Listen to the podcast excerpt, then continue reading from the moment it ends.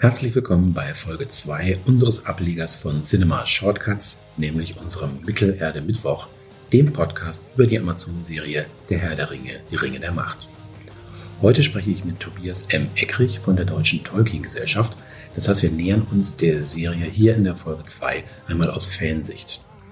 Und Herr Eckrich hat einiges zu erzählen, unter anderem wie er unfreiwillig dafür sorgte, dass Amazon sich von einem Mitarbeiter an der Serie trennte. Ja, vielen Dank, Herr Eckrich, dass Sie sich äh, zur Verfügung stellen für unseren Mittelerde-Mittwoch. Und als erstes möchte ich Sie fragen, Sie sind der Vorsitzende der Tolkien-Gesellschaft. Ähm, können Sie uns denn sagen, was genau ist es eigentlich? Genau, also das ist die Deutsche Tolkien-Gesellschaft. Das ist eine Tolkien-Gesellschaft, wie es sie in vielen Ländern gibt. So also die klassische, die Tolkien-Gesellschaft wäre The Tolkien Society in England. Ja, die Deutsche Tolkien-Gesellschaft setzt sich mit dem Leben und Werk von J.R.R. Tolkien und seinem Sohn natürlich Christopher Tolkien auseinander. Augenmerk liegt natürlich bei einer literarischen Gesellschaft als erstes aufs Buch aber wir haben uns groß auf die Fahne geschrieben, Literatur, Fantasy, Fandom. Das heißt, wir haben genauso gemütliche Stammtische, über, mit denen man sich in einem Gasthaus oder wo auch immer man gerne trifft, zusammensetzt, äh, gemütlich was isst, was trinkt. Wir haben literarische Events wie den Internationalen Tolkien-Lesetag, immer um den 25. März rum. Wir haben Projekte für Schulen, wo man Bücherkoffer ausleihen kann, ein Seminar, ein international anerkanntes, wo wir auch regelmäßig Stipendien für vergeben und woraus unser wissenschaftliches Jahrbuch entsteht. Aber wir sind natürlich auch von der geselligen Sorte. Wir haben die Tolkien-Tage. Da wird zum Beispiel der Tolkien-Tag in Geldern mit knapp 11.000 Besuchern, die weltgrößte Tolkien-Veranstaltung und das alles ehrenamtlich. Und natürlich auch einen Podcast. Fünf, um ähm, genau zu sein. genau, mehrere natürlich. Ähm, und äh, wen es interessiert, da gerne mal reinhören. Das ist wirklich super. Ich habe mir einige mal angehört. Sehr viele Experten sind dabei, viele engagierte Leute. Wer sich also mit dem Thema Tolkien beschäftigen möchte, ist da äh, genau richtig. Und dann kommen wir mal zu Tolkien. Was würden Sie sagen, äh, eine Serie im Jahr 2022? Wie aktuell ist Tolkien heute? Was kann er uns heute geben? Denn der Herr der Ringe, das Buch, ist natürlich schon ein bisschen älter. Ja, jetzt muss man allerdings ein, ein wenig schon anfangen zu differenzieren.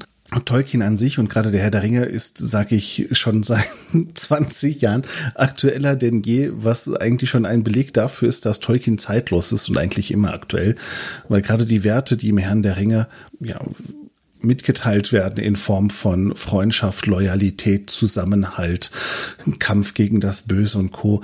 ist etwas, was die Gesellschaft heutzutage immer bewegt und immer thematisiert.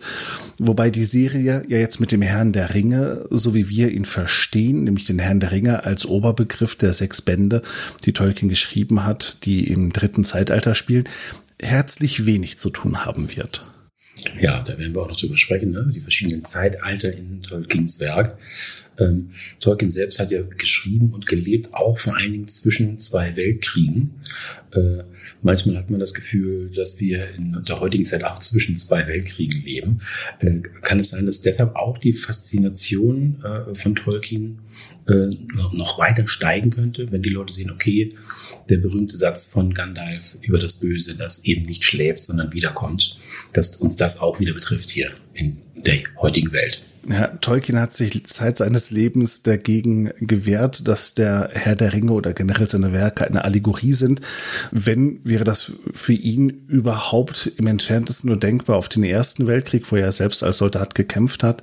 Er hat überhaupt nicht verstanden, warum man das im Zweiten, äh, im Zweiten Weltkrieg verorten könnte. Aber ich glaube, die Kriegsthematik, die Tolkien erlebt hat oder in dem er, in diesem Zeitraum, wo er das Buch geschrieben hat, hat nichts meiner Meinung nach mit der Faszination von Tolkien und seinen Werken äh, gemein. Es ist eher so, dass Tolkien eine komplexe, in sich äh, geschlossene, stimmige Welt geschaffen hat. Tolkien hat ja auch, wie es ja eigentlich kaum jemand macht, erst Sprachen erfunden, hat dann festgestellt, hm, die brauchen ja auch noch irgendwo einen Ort und hat dann ja im Prinzip angefangen, die Welt um die Sprachen herum zu schreiben. Und das ist natürlich ein, ein, eine Vorgehensweise, die es eigentlich so nicht gibt oder auch im Nachgang meines Wissens nicht in der, in der Größe produziert wurde. Und ich glaube, das ist eher so, so die Faszination, dass man eine Welt hat, die ähnlich, in, in ganz großen Luftanführungszeichen, ähnlich zu unserer ist, die in sich geschlossen ist, aber doch irgendwie ganz anders. Und ich meine, es gibt heutzutage unfassbar viele Mittelaltermärkte und sonstige Geschichten. Äh, und die Leute sehen sich ja im Prinzip ins Mittelalter zurück, wo ich mir nur denke, die meisten davon würden keine zwei Wochen im Mittelalter überleben, weil die romantische, das romantische Mittelalter oder das verromantisierte Mittelalter ja eigentlich so nicht gab. Und äh, ja, ich denke eher, es ist so ein bisschen der Bereich des Eskapismus zu überlegen, inwieweit man der aktuellen Welt entfliehen kann, um sich dann im Mittelerde niederzulassen. Hm. Es gab ja die Kinofilme 2001 bis 2003 der Herr der Ringe und dann äh, der Hobbit 2012 bis 2014. Was haben Sie gedacht, äh, als die ersten News aufkamen, etwa 2018, äh, dass diese Serie geben wird? Was war Ihr erster unmittelbarer Gedanke? Mein erster Gedanke war, okay, es hat also sechs Jahre gedauert. Also für mich war das eigentlich nur eine, eine Frage der Zeit. Ich glaube, es war 2017, dass die ersten Gerüchte, also Ende kam, da ist Christopher Tolkien auch aus dem Board des Tolkien Estates, die Erbeninteressensgemeinschaft von Tolkien ähm, verlassen, hatte damals schon stattliches Alter. Und für mich war es eigentlich nur eine Frage der Zeit, dass es zu einem Ausverkauf der Rechte gibt. Man darf ja nicht vergessen, der, die Filmrechte hat Tolkien ja schon zu Lebzeiten verkauft. Was der Tolkien Estate jetzt noch verkauft hat, sind im Prinzip die Serienrechte, die damals explizit ausgenommen wurden. Und wenn man von, mit dem Namen Tolkien und diesen im Prinzip schon abgetretenen Rechte äh, weitergibt, also das letzte bisschen an Rechten gibt, wenn man dafür 250 Millionen US-Dollar kassiert, ist das ja eigentlich eine Sache, die auf der Hand liegt, in einer zutiefst kapitalisierten Gesellschaft da das Maximum rauszuholen. Waren Sie eigentlich äh, glücklich mit den Kinofilmen? Was fanden Sie gut, was fanden Sie vielleicht weniger gut an den Verfilmungen von Peter Jackson?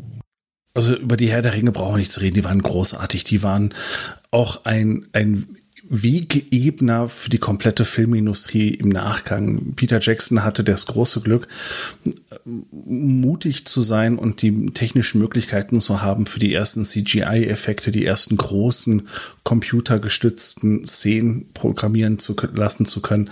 Mit Vita hat er ja seine eigene Firma dann auch noch, äh, Vita Digital, die er jetzt auch für, ich glaube, äh, ein paar Milliarden verkauft hat. Letztes, letztes oder dieses Jahr. Und die, die, die waren großartig, die haben Spaß gemacht, natürlich. Das hat man immer, wenn man eine Adaption macht, ist es ja eher eine Eigeninterpretation des ursprünglichen Werks. Dazu haben wir noch den Medienbruch, sprich von einem Buch, wo man mal schnell ein, zwei Seiten überblättern kann oder einfach nur stumpf querlesen, wenn einem etwas nicht passt, hat man das im Film nicht, so dass Tom Bombadil etc. fehlt. Bei den Hobbit-Filmen sieht das schon anders aus. Da habe ich mir die große Frage gestellt, okay, ein kleines Kinderbuch, ebenfalls drei Filme dann wird ja wenigstens alles drin vorkommen. Und da bleibt ja auch noch genug Platz, um neue Charaktere einzubauen. Aber dass dann Sachen weggelassen wurden, die in den Büchern waren, hat mich dann doch sehr überrascht. Und ich kann mir den Hobbit-Film auch eigentlich nur angucken unter der Prämisse, es ist ein entfernt an den Herrn an den Hobbit angelehntes Buch und es ist ein Actionfilm, Popcorn-Kino, so kann ich mir den angucken. Aber als Buchadaption tue ich mich sehr schwer damit, mir ähm, die, das Werk anzugucken. Hm, ja, im Grunde äh, steht die Verfilmung von der Hobbit noch aus, äh, weil eben das als Kinderfilm, der vielleicht zweieinhalb Stunden geht, äh, durchaus möglich gewesen wäre. Ne? Nicht als äh, ein an die Herr der Ringe-Filme angelehnter äh, Action-Blockbuster. Ja, also es war dann auch zeitweise, dass sie das Gefühl hatte, wo, also er wollte einfach zu viel. Ich glaube, den Standard, den Peter Jackson beim ersten Film gesetzt hat, wollte er mit dem Hobbit einen neuen Standard setzen. Das ist ihm erfolgreich misslungen. Ich hatte zwischenzeitlich das Gefühl, aus dem Vordersitz kommen gleich die Controller und ich kann Jump-and-Run-Spiel spielen. Ähm, und ich glaube, auf, auf zwei Filme. Ich glaube, den Hobbit, wenn man ihn schön erzählen möchte, mit Zeit, zwei Filme sind vollkommen okay getrennt in etwa dort, wo die äh, im Dusterwald bei den Spinnen, aber drei Filme und dann die Hälfte weglassen gefühlt und es einfach nur noch ein, was, ein römischer Wagenrennen noch einzubauen. Dann dachte ich mir so, ja, okay, hier hat er den Bogen definitiv überspannt. Die Ambition dieser Serie ist trotzdem sehr hoch. Ne? Äh, Amazon hat diesen Bieterkrieg äh, gewonnen, um auch einmal sozusagen Prestige-TV machen zu können, zeigen zu können äh, in den Stream Streaming Wars. Äh, wir können auch das, was äh, Netflix, was HBO Max in den USA können. Ähm, es wurde dann entschieden, eben auch in Neuseeland zu drehen. Es ist sich schon auch an die Kinofilme ein bisschen anzuschließen, optisch. Ähm, glauben Sie, dass auch der Erfolg von äh, Game of Thrones eine Rolle gespielt hat, äh, sich dazu zu entscheiden, so viel Geld in die Hand zu nehmen und ganz groß reinzugehen äh, in diese Serie? Ähm, da müsste man jetzt eigentlich eher in die, die, Wirtschaftlichkeit überprüfen, weil Amazon ist gestartet als kleiner Buchhändler. Das hat ihn meiner Meinung nach auch im Prinzip war mit der ausschlaggebende Punkt, warum Amazon den Zuschlag bekommen hat. Es soll wohl auch nicht das höchste Gebot gewesen sein, aber allein durch die Tatsache, dass Tolkien ein Buchhändler ist, der Bücher verkauft, was natürlich den Harper Collins und den Erben ähm, nur gelegen kommt, ist mit Sicherheit nicht wenig Amazon selbst hat mit Amazon Prime vor Jahren einen Streaming-Dienst gestartet, der natürlich irgendwann in Konkurrenz treten möchte zu Disney und zu oder zu Disney Plus und zu Netflix und hier eher unbekannt, aber dieses HBO Konsortium in den Staaten. Das funktioniert aber nur, wenn man eigene Marken hat. Ähm, Disney hat sich ja dann Marvel und Co. eingekauft und hatte damit im Prinzip riesen Zugkräfte, wo ja gefühlt jedes Jahr zwei Serien rauskommen. Und so etwas fehlte Amazon noch. Sie haben zwar jetzt ähm, Rat der Zeit ja gekauft und hat noch andere kleine, aber wenn Amazon wirklich ein globaler Player am Streaming-Markt werden muss, brauchen sie halt ein immenses Zugkraft. Und das ist Tolkien. Wie gesagt, 250 Millionen für eigentlich schon vergebene Rechte ist eine stattliche Summe. Und mit einem Gesamtbudget von einer Milliarde ist es natürlich auch nicht gerade wenig, aber für Amazon steht unglaublich viel auf dem Spiel, weil hiermit müssen sie zeigen, dass sie ein großer Player sind, dass sie die Möglichkeit haben, gute und äh, professionelle Filme auch zu drehen. Sie sind mit den beiden sehr unbekannten Produzenten ja auch ein gewisses Wagnis eingegangen.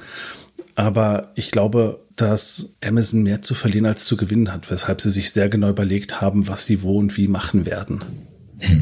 Und dann kommt ja sozusagen hinzu, dass es eben kein fest umrissenes Buch äh, gibt, das man sozusagen platt gesagt abfilmen kann, sondern man hat halt dieses äh, Problem, dass man das sozusagen am Herrn der Ringe hat, was im zweiten Zeitalter spielt äh, und sozusagen nur durch Umkehrschluss im Grunde dazu kommt, zu Inhalten kommt. Also ganz wenig Material einerseits und andererseits natürlich eine, eine Fangemeinde und ein, eine Tolkien-Erbgemeinschaft, die im Nacken sitzt äh, und ganz genau hinschaut, äh, ob das so wird, wie man sich vorstellt. Ne?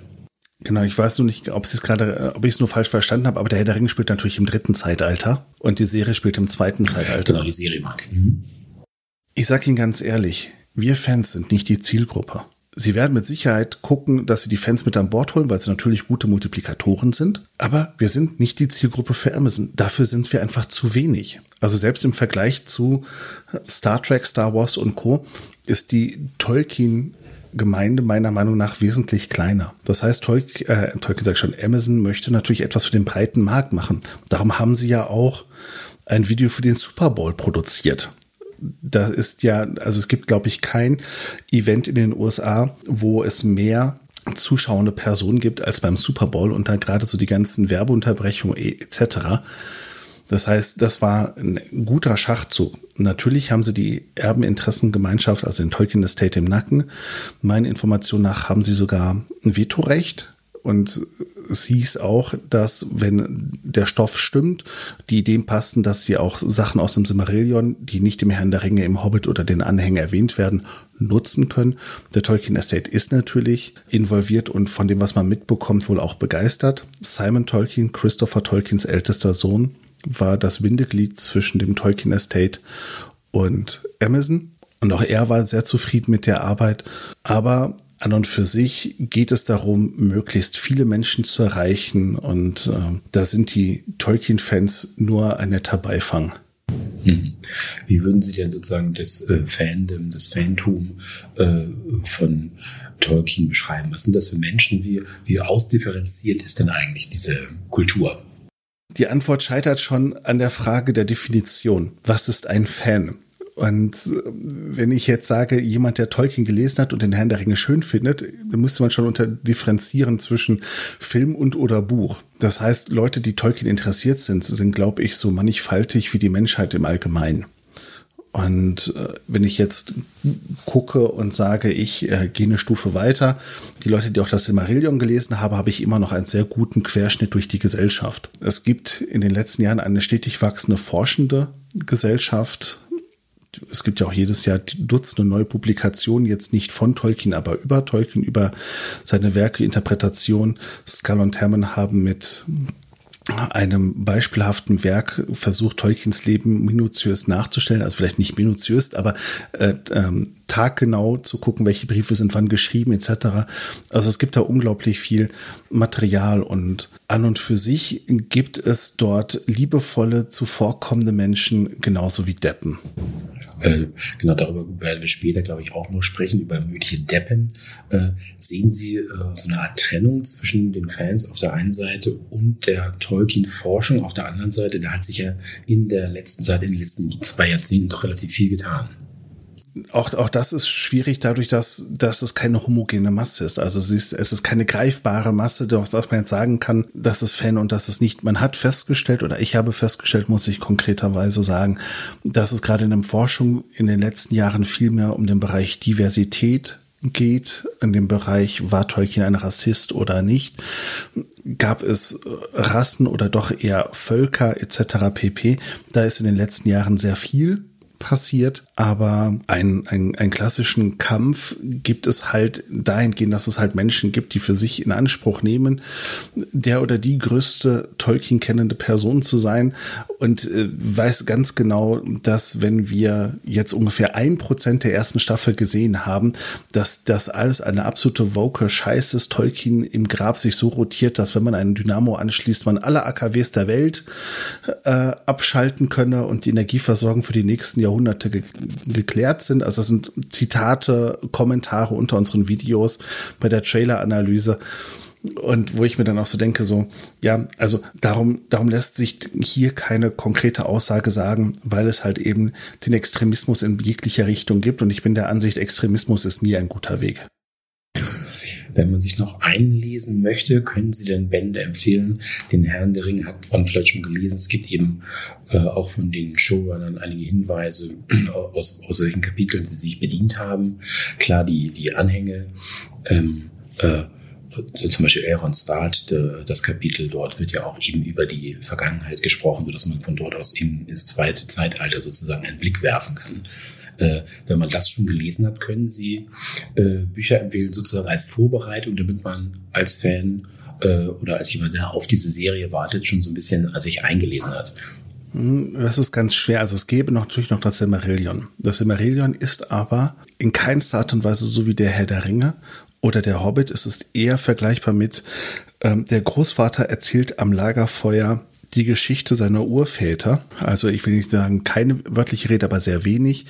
Äh, wenn ich rede, ist es so ein klassischer Chronikstil, das halt berichtet wird, dass es halt eben aber keine Ausführung jeder einzelnen Schlacht gibt. Das, das muss man wissen. Die ersten 50 Kapitel sind mit der Entstehungsgeschichte auch relativ harter Tobak und schwere Kost, wenn man so etwas nicht gewohnt ist. Da spreche ich aus Erfahrung. Und mit dem Silmarillion tut man sich natürlich äh, nicht unbedingt leicht, aber damit hat man die Primärquelle so nah es geht an Tolkien ran.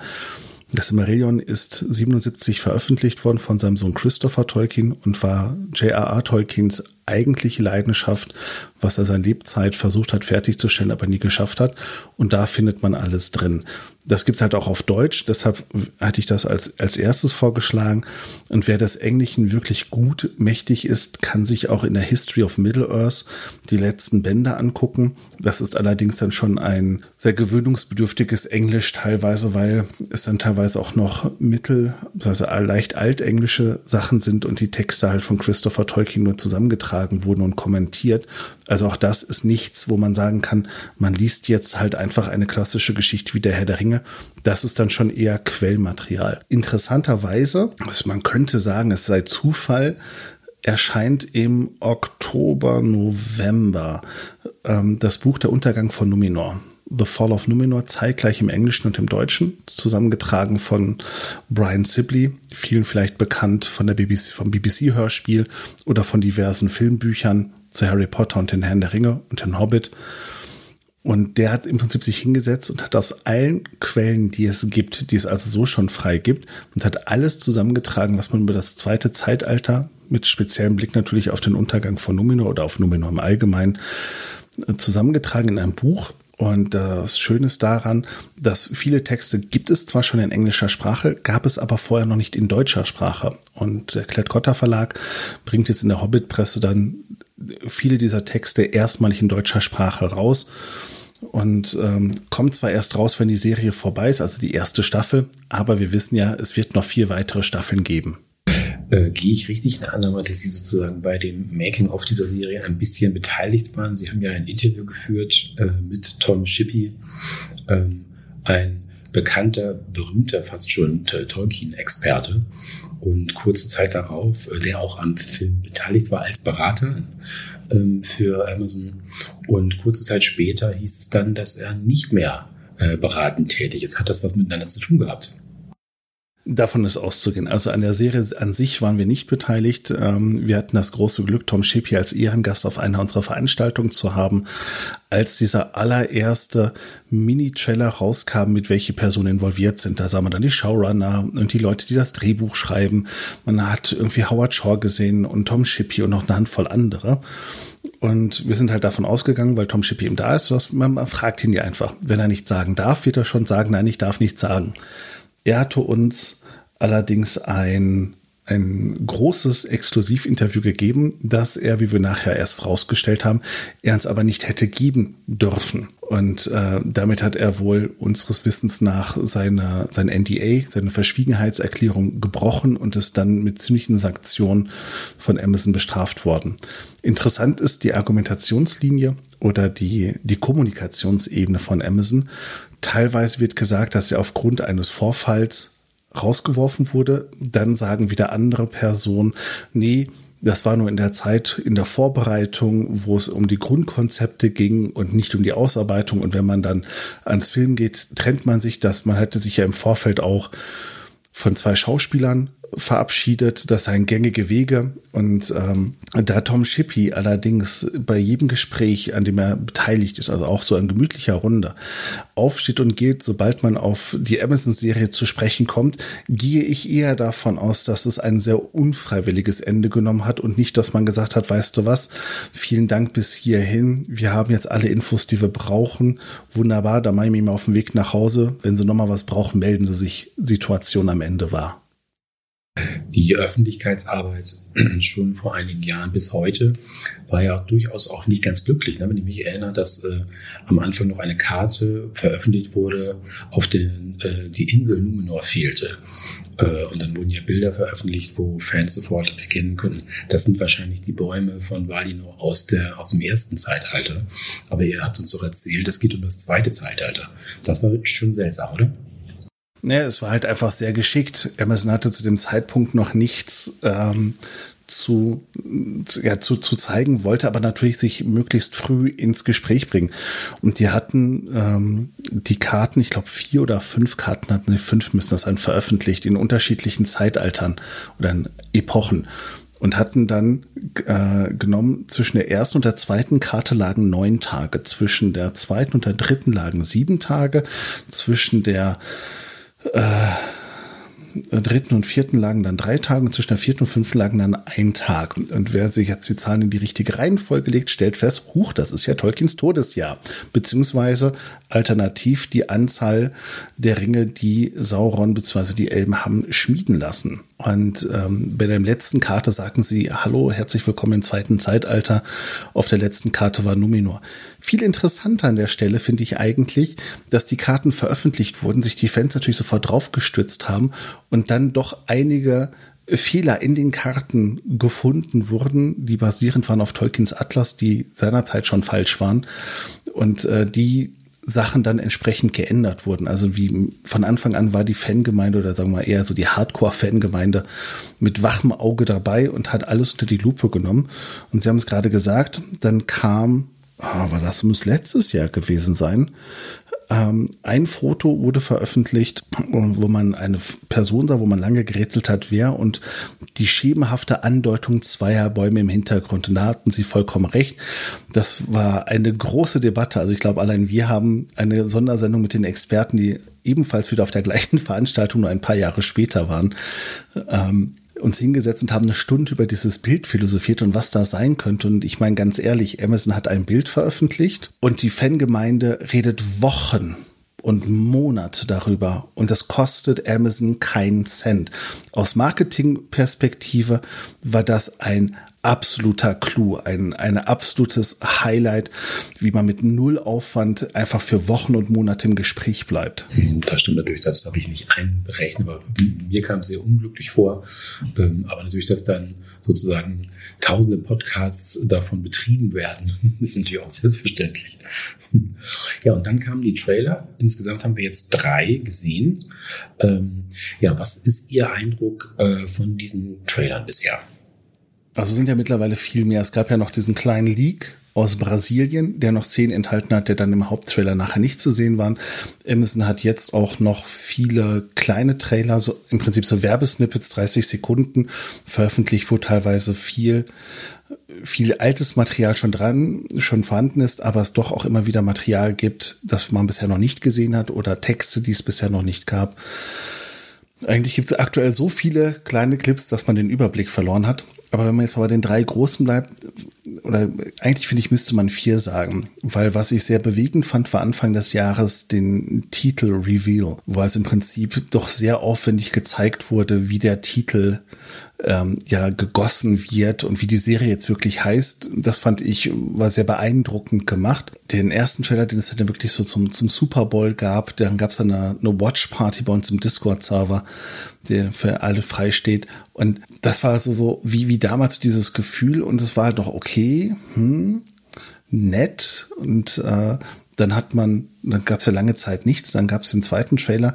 Der erste hatte mich aber noch nicht so vom Hocker gehauen. Als es dann so den Haupttrailer gab, dachte ich schon so, okay, doch, sieht gut aus.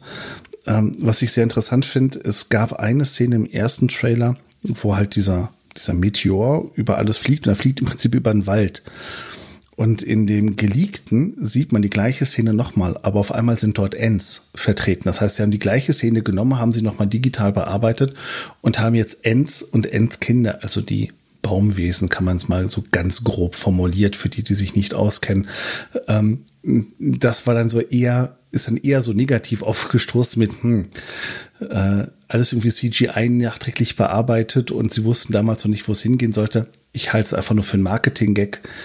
Und äh, die letzten beiden Trailer haben mich dann doch positiv, also etwas positiver noch gestimmt, als ich vorher eh schon war und äh, freue mich jetzt richtig auf die Serie, vor allem auf Casadum, die Zwergenhauptstadt äh, in voller Blütepracht mal zu sehen.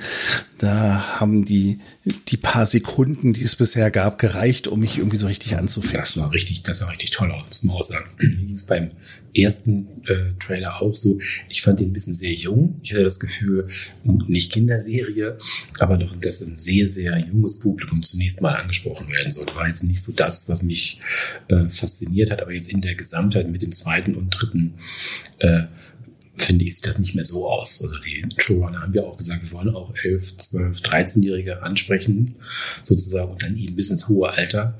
Ähm, aber äh, ich finde, wie gesagt, am Anfang war mir das ein bisschen zu jung, jetzt äh, ist das vollkommen in Ordnung. Gab es für Sie eine große Überraschung äh, in diesem Trailer, wo Sie gesagt haben, damit hätte ich jetzt nicht gerechnet, das möchte ich unbedingt sehen? Also unbedingt sehen nicht, weil ich weiß, wie er aussieht, aber mich hat dann doch überrascht, dass sie, glaube ich, in dem letzten Trailer, nachdem ich irgendwie schon äh, ne, Herr der Ringe, 2. September, on Prime, dass danach irgendwie nochmal der Ballrock auftauchte, der übrigens fast eins zu eins aussieht wie der aus Peter Jacksons Film. Und da, das hat mich wirklich überrascht. Und äh, wie gesagt, das, wo ich einfach mehr sehen möchte, ist Casadum. Und ich bin überrascht, wie viele Menschen sich auf Casadum freuen. Ähm, für die, die vielleicht nicht ganz so sattelfest sind. Casadum ist im Prinzip die Stadt, die nachher oder der Zwergenbereich, der nachher im Herrn der Ringe Moria genannt wird und ähm, ist also die gleiche Stätte. Und im Film, Peter Jackson-Film, lässt Gandalf ja allein schon mal so kurz aufleuchten und so diese ganzen Hallen sehen. Und darauf freue ich mich halt einfach mal zu sehen, wie so die Zwerge gelebt und gearbeitet haben. Obwohl ich mich jetzt selbst nicht als Zwerg fühle, bin ich, glaube ich, am meisten von der gesamten Serie auf, auf Moria, also auf Casadum gespannt. Ich freue mich sehr auf Numenor, auf die Insel äh, und natürlich den Untergang. Ich glaube, kann mir vorstellen, dass das sehr, sehr spektakulär äh, werden wird. Ähm, und dann gibt es natürlich die äh, große Diskussion, haben wir jetzt schon Sauron gesehen? Ähm, wer sich ein bisschen mit dem zweiten Zeitalter auskennt, weiß natürlich, ist das dort auch der wichtigste Bösewicht. Dort hat er allerdings noch einen äh, menschlichen Körper, äh, einen wohl recht attraktiven. Äh, und äh, die Frage ist, haben wir ihn jetzt schon gesehen, haben wir ihn nicht gesehen? Große Diskussion. Wie sehen Sie das? Was denken Sie? Also meine Theorie ist nach wie vor die, dass Amazon sich der Tatsache zunutze macht, dass Sauron ein Gestaltwandler ist. Also er ist ein Maya, also, äh, zugehörig und hat halt eben die Möglichkeit, unterschiedliche Gestalten anzunehmen. Und das wäre aus meiner Sicht, vielleicht haben sie natürlich auch eine bessere Idee, aber ich glaube, die beste Idee wäre tatsächlich, wenn mehrere äh, schauspielende Personen Sauron verkörpern, am besten auch ohne, dass sie es wissen, dass sie im Endeffekt Sauron sind.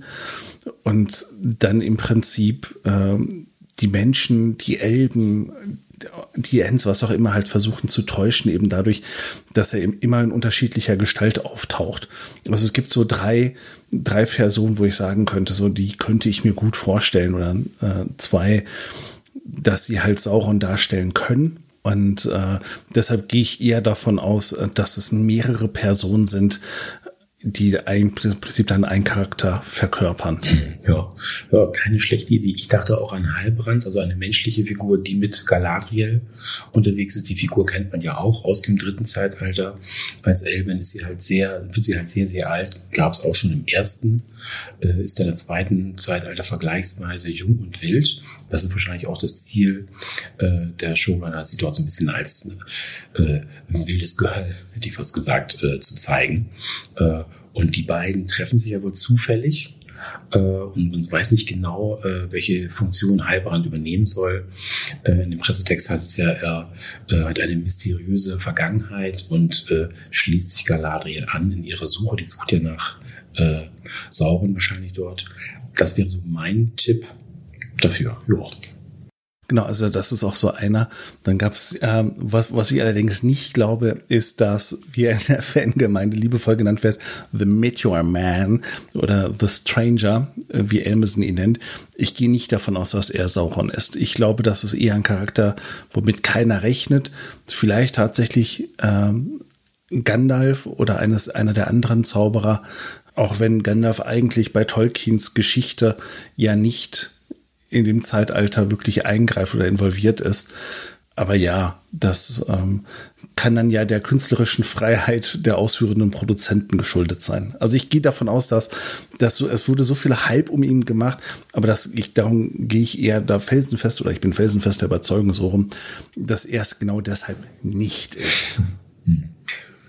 Ich finde, optisch ähm, lehnt sich das Ganze ja durchaus an die äh, Kinofilme an. Ähm, mit halt der Möglichkeit, dadurch, dass wir eben äh, in einem anderen Zeitalter sind, das heißt, äh, Casadum zu einem anderen Zeitpunkt sehen. Wir sehen auch Lindon, Eregion, also die Elbenreiche. Äh, Aber es ist insgesamt eine kluge, äh, eine kluge Sache, sich optisch auf jeden Fall anzuschließen an die Kinofilme.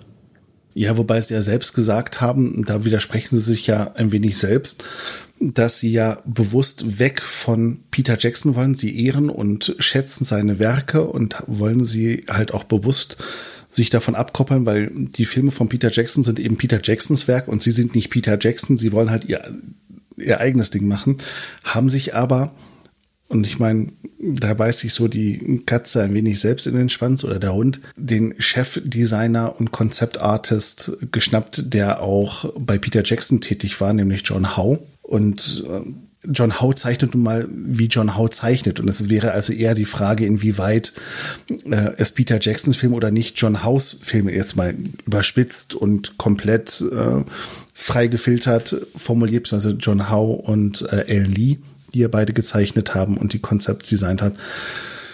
Aber ja, es ist ein schmaler Grad zwischen Wiedererkennungswert und doch was eigenes schaffen.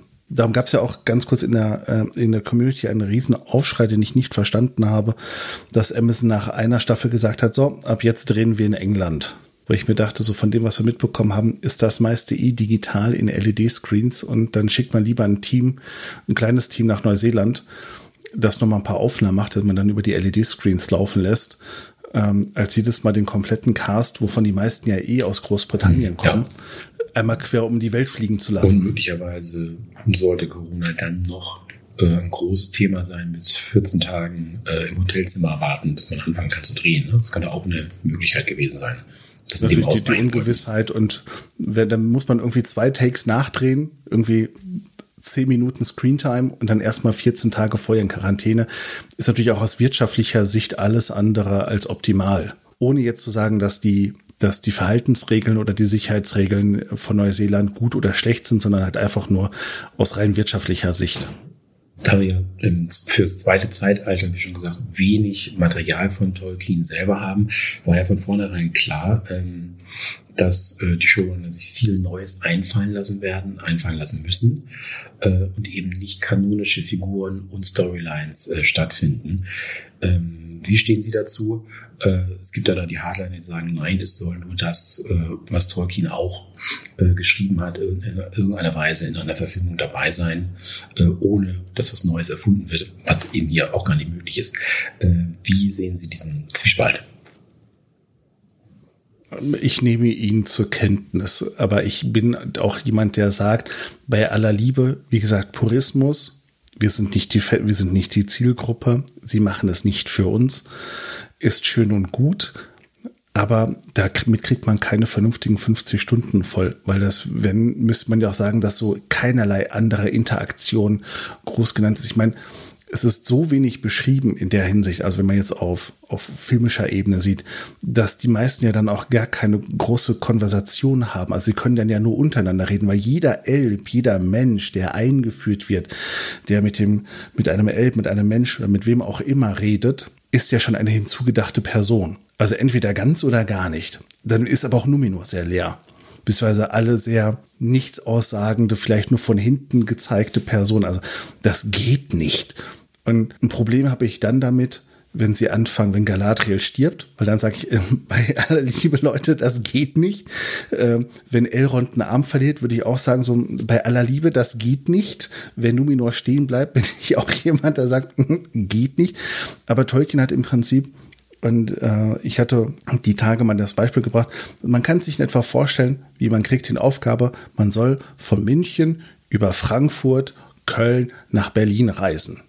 So, diese Punkte sind gesetzt und wir wissen auch, am Ende der Reise sitzt noch Person A oder Figur A, B und C in der Reise. Wie wir aber da hinkommen und ob wir vom, von München nach Frankfurt einen Schlenker in Würzburg machen und da noch eine gute Freundin treffen, die ebenfalls eine sehr interessante Geschichte zu erzählen hat, ähm, tut ja der Gesamtgeschichte keinen Abbruch. Das heißt, es wäre sehr langweilig, wenn wir eine Filmszene haben. Wir sind alle im Flughafen in München, wir fliegen nach Frankfurt. Cut. Die nächste Szene ist, man sieht, wie alle in Frankfurt mit dem Zug nach Köln fahren. Um dann dort einmal kurz auszusteigen, sich den Kölner Dom anzugucken und dann weiterzufahren nach Berlin. Das heißt, man braucht ja auf dieser Strecke vom, vom Anfang zum, zum Ende, braucht man ja andere Charaktere.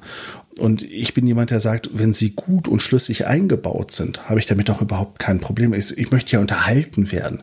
Ich möchte ja keine Buchverfilmung haben, was ja eh nicht möglich ist. Für mich ist das Unterhaltungsfernsehen und keine wissenschaftliche Abhandlung ein, eines Buches. Und von daher finde ich, das Einzige, was wirklich interessant wird, wird die Zeitkompression, weil damit ja eines der Urthemen, die Tolkien definiert hat, im Silmarillion kaputt gemacht wird oder schwerer zum Darstellen wird, nämlich dass Elben an und für sich unsterblich sind, außer sie werden natürlich äh, durch Waffengewalt getötet, aber halt im Geist um Handeln doch sehr eingeschränkt und vorgegeben sind und die Menschen mit freiem Willen, aber dafür sterblich von Natur aus. Und wir reden hier ja schon über den Zeitspann, die nicht ein paar Jahre oder ein paar Jahrhunderte geht, sondern wir reden hier eher im vierstelligen Bereich ähm, an Zeit. Und cool wäre es gewesen oder korrekter wäre es gewesen, am Anfang der Serie die Menschen neu vorzustellen. Am Ende der ersten Staffel sterben die meisten aus Altersgründen. Und dann zweite Staffel, man führt wieder die, die neuen Menschen ein und am Ende sind sie wieder tot. Das kann man natürlich auch nicht machen, wobei es mal interessant wäre. Und so bleibt eigentlich nichts übrig, als alles zusammenzukürzen. Und da bleibt einfach interessant zu sehen, wie Amazon das macht. Ob es für die Geschichte an sich schlüssig ist, jetzt losgelöst von der, von der Buchvorlage, finde ich es viel wichtiger, als zu sagen, ja, aber Moment mal, Person A und B hätten sich aber nie treffen können, weil der ist schon 40 Jahre tot, bevor der überhaupt erst ja. auftaucht. Ich glaube, mit den Jahreszahlen zu argumentieren, bringt dann tatsächlich gar keinen, äh, äh, macht gar keinen Sinn. Ne? Ich habe auch das Gefühl, dass diese äh, Kompression noch deutlicher ist als bei den Jackson-Filmen. Ähm, äh, haben Sie das Gefühl, das war ja, das spielt ja eher gegen Ende äh, des dritten Zeitalters, also auf etwas weniger Jahre zusammengeschmolzen. Äh, und diesmal geht es ja praktisch um das gesamte äh, zweite Zeitalter, das äh, über 3000 Jahre umfasst. Ja, also wie gesagt, bei, bei äh, die, die Reise an sich war jetzt bei Frodo und Co. jetzt nicht wirklich zusammengefasst. Ich glaube, der Unterschied, der Hauptunterschied war zwischen dem Fest und der, der Los, äh, Start der Reise. Ich glaube, da stimmen die Jahre nicht, aber dadurch, dass auch im Herrn der Ringe nicht erklärt wird, was in dieser Zeit geschieht, ähm, ist es egal, ob ich sie jetzt im, im, im Film dann auf N oder M Jahre ausdehnen bzw. schrumpfen lasse. Aber wie gesagt, es bleibt sehr faszinierend zu sehen, welche Charaktere wie früh in Anführungszeichen im zweiten Zeitalter auftauchen. Und das ist auch noch eine Überlegung, die mir gerade kommt, inwieweit wir die Jahreszahlen überhaupt mitkriegen. Also inwieweit wir mitkriegen, dass tatsächlich Jahre vergehen und ob wir nicht nachher sogar erst am Ende der Sende sagen können, okay, rechnerisch müsste diesen, diese Szene dann und dann stattgefunden haben, basierend darauf, dass Numenor dann und dann untergegangen ist. Aber ich glaube jetzt nicht, dass wir wie bei Es war einmal der Mensch so eine schöne Zeittafel oben rechts haben, so einen kleinen Roboter, der dann anzeigt, so, wir sind jetzt im Jahr 12, wir sind jetzt im Jahr 130, wir sind jetzt im Jahr 1241 sondern dass wir wahrscheinlich gar nicht mitkriegen, wann es wirklich losgeht, also in, in welchem Jahr wir uns wirklich befinden. Die Showrunner, auch die Produzenten gingen ja relativ offensiv äh, damit um, dass sie Themen äh, anpacken, die schon äh, seit längerem, äh, was Tolkien angeht, äh, besprochen werden. Äh, Stichwort weibliche Repräsentation bei Tolkien und Diversität. Da gab es ja auch entsprechend äh, Shitstorms dazu. Ähm, wie ist denn das? Haben Sie auch das Gefühl, äh, bei Tolkien tauchten zu wenige weibliche Charaktere auf oder zu wenige Charaktere, die sozusagen einen, äh, einen Character Arc, einen Charakterbogen haben? Oder was denken Sie? eine, eine Frage, mit der man sich eigentlich nur in die Nesseln setzen kann. Ja. Tolkien hat für sich entschieden, also vorab, man muss betrachten, wann Tolkien gelebt hat und wie die Zeit war, wie die Literatur zu dem Zeitpunkt war. Und die ist halt eine ganz andere, als es heute ist. Heute würde man ein solches Buch nicht mehr durchkriegen. Und auch zu Recht, weil einfach die Gesellschaft und auch die Rolle der Frau oder des Diversen einfach ein ganz anderer ist, als in den 30er, 40er Jahren des letzten Jahrhunderts. Wir haben uns ja alle weiterentwickelt. Also die meisten von uns. Und das, finde ich, muss man immer ganz klein im Auge behalten. Und trotzdem fand, finde ich, dass Tolkien für diese Zeit auch schon sehr fortschrittlich gedacht hat, weil die Frauen, die er einbringt, die es gibt, das sind auch blöd gesagt keine normalen Frauen. Also das sind jetzt keine Hausfrauen und Co. Das ist mit Arwen irgendwie einer der edleren, die nachher äh, gut, im Film hat sie ein bisschen mehr Rollen, aber wichtige Entscheidungen auch im Buch hat. Wir haben Eowen, die als einzige die Möglichkeit hat, den Hexenkönig zu, zu töten. Wir haben Galadriel, eine der Hauptkämpferinnen, wie wir jetzt auch in der Serie sehen werden. Also die Frauen, die Tolkien äh, formuliert hat, die Tolkien in sein Werk eingebracht hat, sind alle den Männern im Regelfall weit überlegen. Dass es zu wenig sind, ja. Für die Zeit, nein. Für die Zeit heute, ja. Und ich finde, wir hatten bis vor letzten oder vorletztem Jahr, ähm, hatte die Deutsche Tolkien-Gesellschaft bei 1200 Mitgliedern mehr Frauen als Männer. Und ich kann absolut nachvollziehen, dass es Leute gibt, denen das auffällt oder aufstößt, dass es dann einen Ring oder eine, eine Serie gibt, die halt aus 90 Prozent Männern besteht. Das repräsentiert einfach nicht unsere Gesellschaft. Und hier kommen wir jetzt zu einem Punkt, wo wir halt sagen müssen, was wollen wir? Wollen wir eine Serie haben, die in der Jetztzeit adaptiert, also wir, wir reden ja eh schon von einer Adaption eines Werkes. Und ich verstehe nicht, wo dann das Problem ist, wenn man schon etwas adaptiert, inklusive Medienbruch, sprich von Buch zu Serie, dann sagen, okay, wir müssen die Serie eh anpassen. Wieso passen wir sie dann auch nicht ein, dass sie in die Jetztzeit besser repräsentiert. Und es kamen heute Morgen noch neue Pressebilder raus von Numenor, gerade vom Hafen. Und ich fand so erfrischend, dass er wirklich so die komplette Diversität auch an, an, an Menschen, jetzt nicht nur Geschlecht, sondern auch herkunftsmäßig auf diesem einen Bild zu sehen, dass, dass mir das Herz aufgegangen ist, weil ich mir dachte so, ja, ich kann mir das richtig gut vorstellen, dass es dort äh, Menschen gibt, die eher aus dem asiatischen Raum stammen oder Menschen, die eher aus Afrika kommen oder aus Europa oder aus den USA und jetzt irgendjemanden auf die Füße treten zu wollen. Aber das war halt einfach so, so, so wunderschön, so diese, diese Vielfalt zu sehen. Und ich fand dieses Bild widersprach in keinster Art und Weise Tolkiens Interessen oder sonst etwas. Und jeder, der behauptet, ja, es gab doch Frauen und es gab auch entschuldigt bitte, schwarze Menschen. Das waren dann aber die Ostlinge. Und dann sagst du, ja, okay, dann sind in dem Fall wieder äh, schwarze Menschen die Bösen oder die, die äh, immer auf Krieg und Chor sind. Was für eine Stigmatisierung ist das denn bitte? Und von daher bin ich persönlich, und da spreche ich nur für mich, ich spreche in diesem Fall nicht für den Verein, sondern es ist wirklich meine persönliche Meinung. Ich bin sehr froh ob der Diversität. Und ähm, ich sage auch immer, mir persönlich kann an dieser Serie nichts egaler sein als die Hautfarbe einer der schauspielenden Person. Hm, ja. Haben Sie im, im, Verein oder außerhalb des Vereins unter Fans diese Diskussion mitbekommen? Äh, es gab ja diesen Artikel in der Vanity Fair und die äh, Reaktion darauf. Oder ist es bei Ihnen eher so ein bisschen ruhig geblieben? Also im Verein, da wo, wo ich mit, mit anderen Mitgliedern in Kontakt komme, ist der Tenor relativ nahezu identisch zu dem, was ich gerade gesagt habe.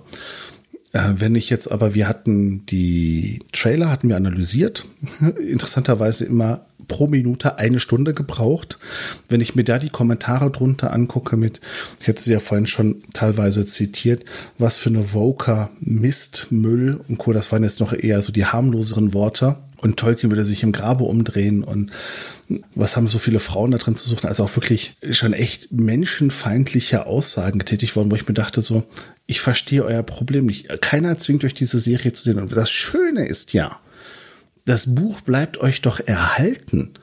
Also es ist ja nicht so, dass jetzt jemand herkommt und sagt, okay, wir bringen jetzt die Serie raus und dafür gibt es nie wieder Herr der Ringe Ausgaben oder nie wieder Silmarillion Ausgaben. Das Original bleibt ja erhalten. Wenn euch die Serie nicht zusagt, lasst es, lest die Bücher und bildet euch oder malt euch die Menschen und äh, Elben und was für der Henker so an, wie ihr es für richtig haltet in eurem Kopf. Und nun sind es ja auch nur noch ein paar Tage.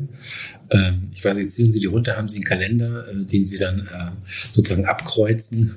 Ähm, oder wie ist es äh, allgemein? Weil jetzt ist natürlich auch jetzt kommt fast täglich äh, etwas Neues heraus. Ähm, und wie ist sozusagen Ihr Gemütszustand kurz bevor es losgeht? Ich habe gerade ein ganz anderes Problem. Es geht nächste Woche in die USA für eine Woche zur Ausstellungseröffnung nach Milwaukee, wo die Tolkien-Originalmanuskripte ausgestellt werden.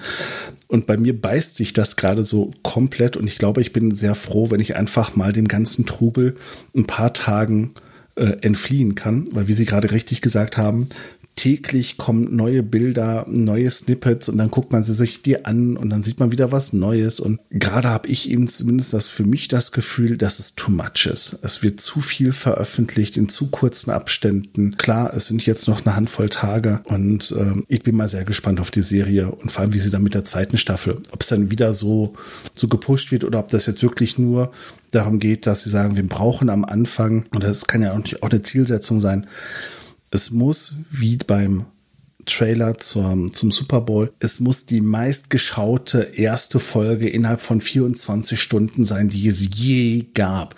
Denn wenn ich was gelernt habe in den letzten Jahren ist, den Amerikanern, auch wenn ich da jetzt ein bisschen pauschalisiere, aber vom Gemüt her, es kann nicht groß genug werden. Es muss der nächste Rekord gebrochen werden, der nächste Rekord gebrochen werden, der nächste Rekord gebrochen werden.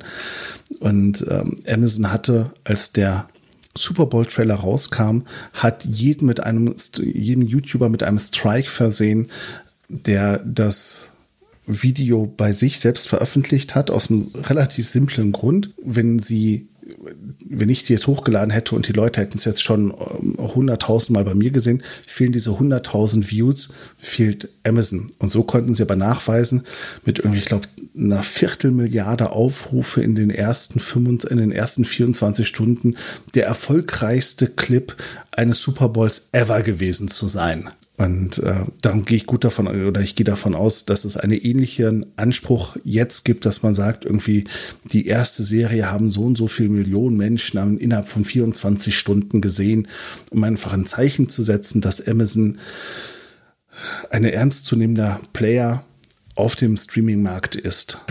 Ich muss zugeben, ich bin auf jeden Fall in den ersten 24 Stunden dabei mit der ersten Folge.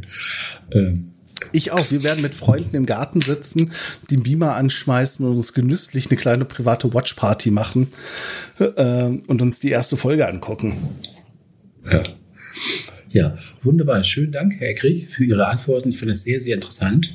Wir sind damit am Ende von unserem zweiten Mittelerde-Mittwoch ähm, angelangt. In der dritten Folge geht's dann gehen wir dann etwas tiefer rein in die Figuren und äh, die Schauspieler. Wir hoffen ja mit den Schauspielern Interviews führen zu können und dann können wir darüber auch noch sprechen. Ähm, und damit heißt es zumindest mal für heute auf jeden Fall Tschüss. Vielen lieben Dank und einen schönen Tag noch.